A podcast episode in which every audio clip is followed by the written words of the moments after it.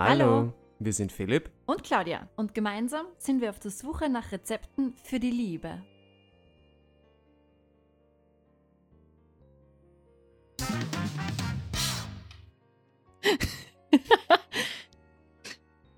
so, mein Schatz, heute möchte ich mit dir über ein grundlegendes Thema sprechen. Und ich finde es total spannend, dass wir noch nie darüber gesprochen haben.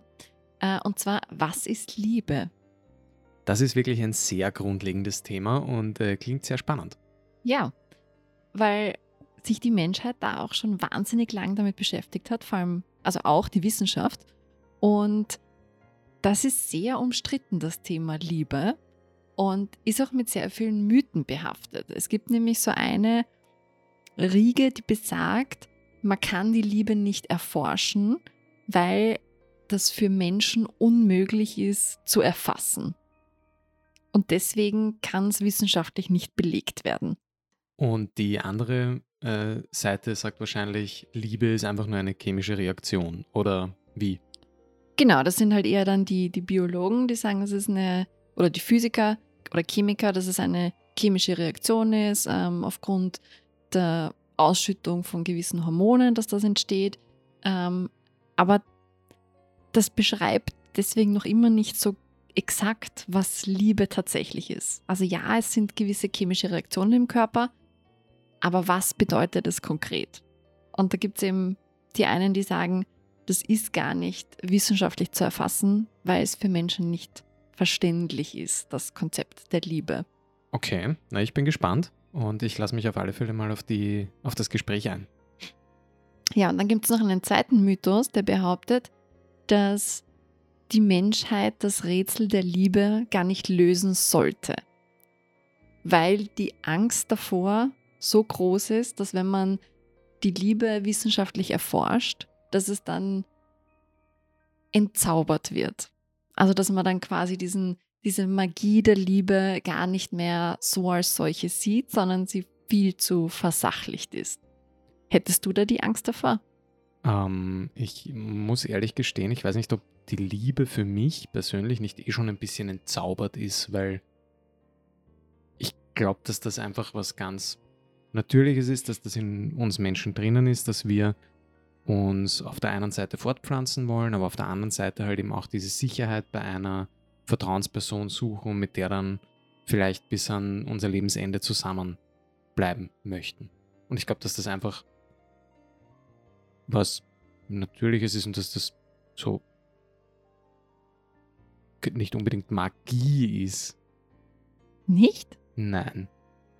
Glaubst Aber du nur weil es nur weil es in uns Menschen einfach drinnen ist, ist es ja deswegen dennoch, also es ist ja nicht entzaubert dann, oder? Naja, vielleicht nicht entzaubert und ich kann es auch nicht zu 100% erklären, warum äh, ich dich jetzt zum Beispiel ähm, liebe. Aber Zum Beispiel mich. zum Beispiel dich. Äh, nein, aber konkret dich. Aber ich weiß jetzt nicht, ob das so irgendwie eine großartige geheime Macht da bei uns in uns existiert, die den äh, Menschen für uns aussucht und weiß ich nicht. Ich, Hm. ich glaube, dass das einfach eine, eine Sache von Chemie ist, äh, von mh, bestimmten äußerlichen ähm, Gegebenheiten, jetzt nicht unbedingt Attraktivität, aber zum Beispiel, dass man unser inneres Tier schon sehr wohl weiß, woran man beim Menschen erkennt, ob der gesund ist oder nicht. Mhm. Und ob der Nachwuchs, den ich theoretisch mit diesen Menschen bekomme, dann ebenso gesund ist. Aber das muss ja komplett das Unterbewusstsein entscheiden. Denkst du? Naja, ich kann mir nicht vorstellen, dass du bei unserem ersten Date schon daran dachtest, ob unsere Kinder mal gesund werden. Nein, darüber habe ich nicht nachgedacht. Also ja, es äh, entscheidet wahrscheinlich das Unterbewusstsein. Mhm. Also das ist für mich halt die Liebe, dass es etwas Wunderschönes ist und dass es sich wunderschön anfühlt. Das ja, natürlich, selbstverständlich und ich genieße es. Aber wenn ich mal drüber nachdenke, dann sehe ich ähm, chemische Prozesse, natürliche Vorgänge, die nichts mit Magie zu tun haben, sondern einfach mit der Fortpflanzung, mit dem Fortbestehen der menschlichen Zivilisation. So Mhm. möchte ich das mal ausdrücken. Ja, ja. Na, die Wissenschaft sagt auch, dass, dass wir als Menschen eigentlich schon relativ viel über die Liebe wissen oder zumindest denken zu wissen, weil ansonsten könnten wir ja gar nicht sagen, dass wir jetzt diese eine Person lieben. Oder wir könnten gar nicht sagen, dass wir uns in jemanden verliebt haben oder entliebt haben. Also müssen wir ja eigentlich etwas über das Konzept der Liebe wissen, um das sagen zu können. Entlieben, das klingt so unglaublich hässlich. Findest? Ich finde, entlieben klingt, klingt massiv schier, weil das ist für mich so, so endgültig. Entlieben. Ich habe mich ja auch, von oder? dir entliebt. Weiß ich nicht. Fällt mir ein besseres Wort ein. Glaubst du nicht, dass auch irgendwie so eine Wurstigkeit entsteht? Oder entstehen kann? Nach einer gewissen Zeit? ja, aber das heißt nicht, dass ich mich entliebt habe, oder? Habe ich mich dann entliebt? Nein, es ist so, es vergeht halt. Die Liebe vergeht. Ja. Aber das ist ja nicht entlieben, oder? Entlieben klingt für mich so wie, ich melde mich bei meinem Fitnesscenter ab. ich finde, entlieben trifft es eigentlich ganz gut, weil es ist ja auch nicht, also wenn man sich, sich in jemanden verliebt und dann jemanden liebt, das ist ja auch ein Prozess. Also das passiert ja nicht von heute auf morgen. Und so kann es mit Entlieben, finde ich, ja auch sein. Es fängt halt so langsam an und wird immer stärker und irgendwann ist dann halt keine Liebe mehr da. Deswegen muss noch kein Hass da sein. Denkst du, dass der Prozess dieses Entliebens kontinuierlich fortschreitet, außer man tut etwas dagegen? Ja. Das heißt, wenn du mit jemandem in einer Beziehung bist, aber du strengst dich nicht an und beide strengen sich nicht an, dann lie- entlieben sich beide. Mhm. Okay, ja. Das äh, finde ich auch. Ich glaube, dass das, ich glaube, dass das durchaus realistisch ist, weil man muss immer daran arbeiten, dass die Liebe bestehen bleibt. Das glaube Genau. ich schon, ja. Genau. ja ich finde, wir haben einen Applaus verdient. Ich liebe dieses Soundboard. Oh Gott.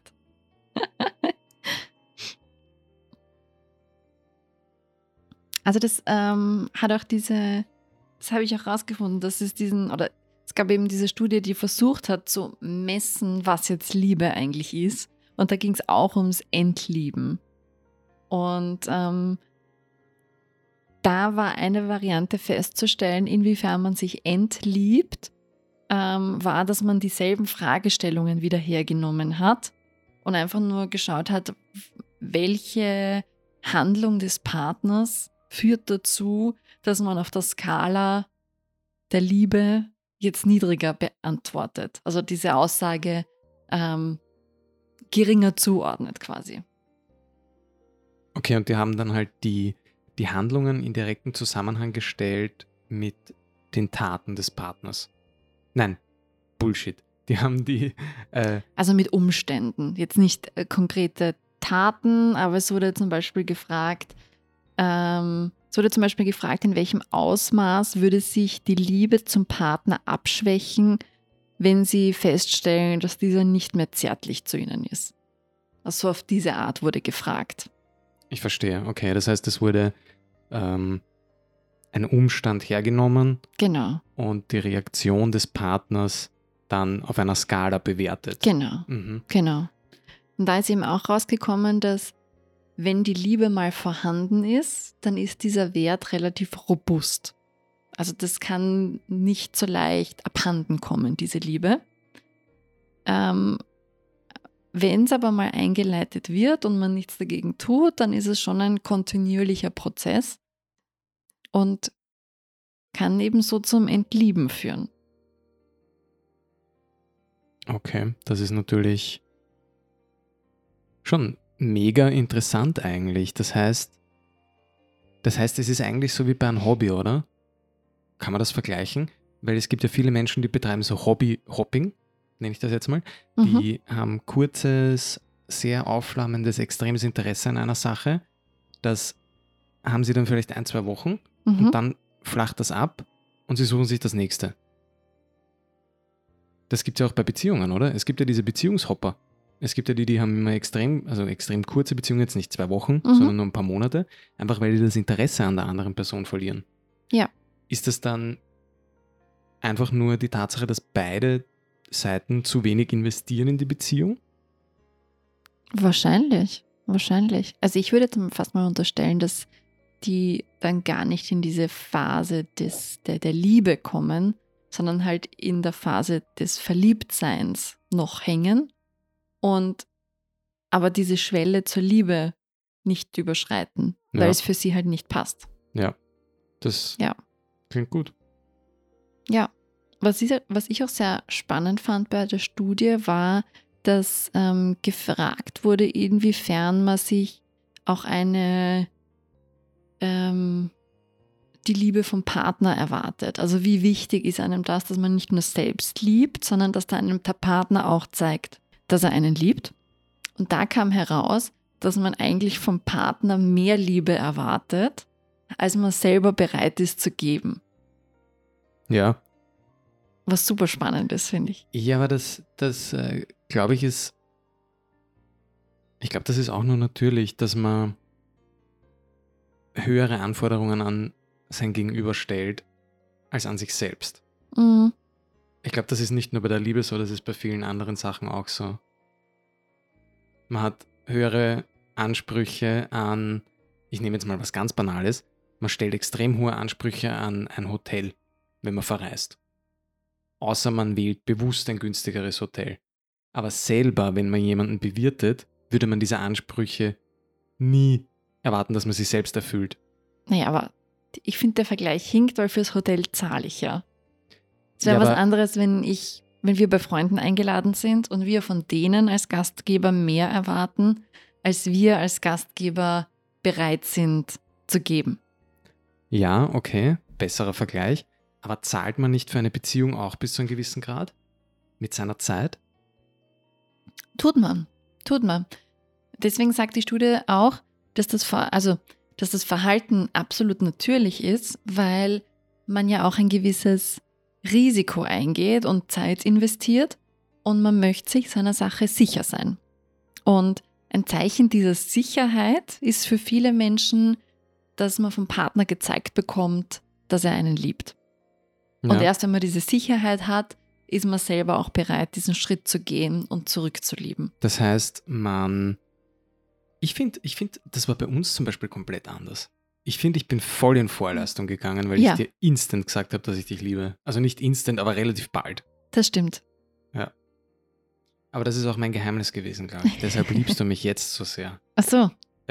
Weil ich so viel in Vorleistung gegangen bin. Mhm. Das kann durchaus sein. Haha. Aber es zeigt halt auch ähm, das Ergebnis, dass es wichtig ist, dass man zurückgeliebt wird. Also, dass zum Beispiel eine Beziehung nicht funktionieren kann, laut den Ergebnissen, wenn eine Person wahnsinnig viel investiert, aber nichts zurückbekommt. Dann ist diese Beziehung zum Scheitern verurteilt. Okay, ja. Ergibt Auch wenn es so eine, in manchen Büchern oder Filmen ist es ja so die romantische Vorstellung, man liebt den anderen abgöttisch, aber es kommt nichts zurück und man wartet aber dennoch ewig. Das ist ähm, laut Wissenschaft sehr unwahrscheinlich, dass man das macht. Ja, man wartet ja nicht ewig. Weil es ist, ich finde, ich mache mich da jetzt sicher unbeliebt, aber ich habe das schon mehrmals gesagt. Selbst wenn man Mann ist, man findet immer eine Partnerin, wenn man möchte. Selbst wenn man ein Mann ist. Ja, weil wir Männer haben es eindeutig schwerer am, am Markt als Frauen. Ihr bekommt ja die Männer hinterhergeworfen, behaupte ich jetzt einfach mal. nein. Okay, vielleicht ist das auch einfach nur meine voreingenommene Sicht, Ja. weil ich ein Mann bin. Aber ich glaube, wenn man sich anstrengt, findet man immer einen Partner. Das denke ich. Na, Man findet eh immer einen. Aber man will ja nicht einen. Man will den richtigen. Ja, schön und gut, aber man muss sich, glaube ich, einmal durch ein bisschen was durchprobieren, damit man den richtigen findet. Das weiß ich nicht. Ich glaube, man sollte wissen, was man möchte, bevor man den richtigen finden kann. Ja gut, das ist auch eine Voraussetzung, weil sonst Ja. kann ich mich ja auch nicht durchprobieren und schauen, was, kost, was schmeckt mir am besten. Ja, Jetzt koste ich einmal den Cheddar koste mal den Emmentaler. So, weißt du, was ich meine? Ich koste Mhm. mal alles, bis ich meine Geschmackspalette hintrainiert habe auf den, den oder die richtige. Ist natürlich auch so eine Vorgehensweise. Ja. So, Philipp, was hast du noch für Ideen oder Ergänzungen, Gefühle zur Liebe? Ich finde, Liebe ist etwas Wunderschönes. Mhm. Liebe ist ein etwas ganz Natürliches und ein chemischer Prozess. Ja. Und man kann sich aber nicht aussuchen, wen man liebt. Im Sinne von Männchen, Weibchen dazwischen. Weißt Ach ich so, mein? ja. Ja. Ich finde, das, das bestimmen andere Faktoren. Mhm. Das glaube ich auch. Und deshalb finde ich das auch ganz natürlich. Liebe, Liebe, egal in welcher Art und Weise, ist was ganz Natürliches. Ja, das sind meine Gedanken zur Liebe. Ich denke, dass wir alle viel mehr Liebe brauchen. Ich finde, Liebe macht das Leben schöner. Hast du noch Gedanken zur Liebe? Hm. Ich glaube, die Liebe ist was, was Einzigartiges, was unser Leben unglaublich bereichert und verschönert. Über auch mal nicht, nicht so schönere Momente hinweg hilft. So ein bisschen das Licht am Ende des Tunnels. Und ich glaube, dass man schon steuern kann, in wem man sich verliebt weil ich der Meinung bin, dass man ja selbst auch in der Hand hat, wie viel Gedanken widme ich jetzt oder wie viel Zeit widme ich diesem Menschen und dass ich allein dadurch schon doch auch steuern kann, ob ich mich jetzt in den verliebe oder nicht. Also du meinst, So aus den Augen, aus dem Sinn. indirekt kann man es steuern. Indirekt, glaube ich, kann man es steuern. Zeit mit Ja. einer Person verbringt. Ja, okay, gut, da gebe ich Das- dir recht. Das glaube ich schon. Da gebe ich dir recht. das ich Indirekt kann schon. man es steuern, ja. Aber ich glaube, was man, wobei das, das Argument würde dann auch gelten, dass man auch steuern kann, wen man liebt. Aber das glaube ich halt irgendwie weniger. Also diese anfängliche Verliebtheit, die Anziehung zu jemandem, ich glaube, das kann man schon durch die Zeit steuern. Aber man kann, glaube ich, nicht erzwingen, dass man jetzt irgendjemanden liebt oder dass man glücklich ist und an einer Beziehung festhält, wenn es tatsächlich nicht so ist. Da muss einfach alles passen. Ich glaube, dass diese, diese, diese anfängliche Verliebtheit, ja, die kann man schon forcieren, aber dass man dann wirklich sich committet zu einer Beziehung und das wirklich in die Liebe übergeht. Ich glaube, da, da müssen so viele Faktoren zusammenspielen und zusammenpassen, dass das passiert. Ich glaube, das ist schon was Besonderes und was Spezielles. Mhm, das glaube ich auch. Und ich finde es irgendwie beruhigend, dass wenn die Liebe vorhanden ist und die Liebe beidseitig ist, dass das ein robustes Konstrukt ist, das nicht so leicht abhanden kommt. Das beruhigt mich irgendwie. Also meine Lieben, Ja. wir hoffen, ihr bleibt gesund, ihr habt schöne Osterfeiertage? Osterfeiertage, je nachdem, wann die Episode online gestellt wird. Hoffen wir bald. Und äh, wir denken an euch. Und bis bald. Bis bald. Wenn ihr Feedback habt, dann besucht uns doch auf www.keinrezeptfürdieliebe.com. Äh, wir freuen uns auf eure Nachrichten. Abonniert uns auf iTunes oder auf Spotify oder überall sonst, wo es Podcasts gibt. Glaube ich, könnt ihr uns hören.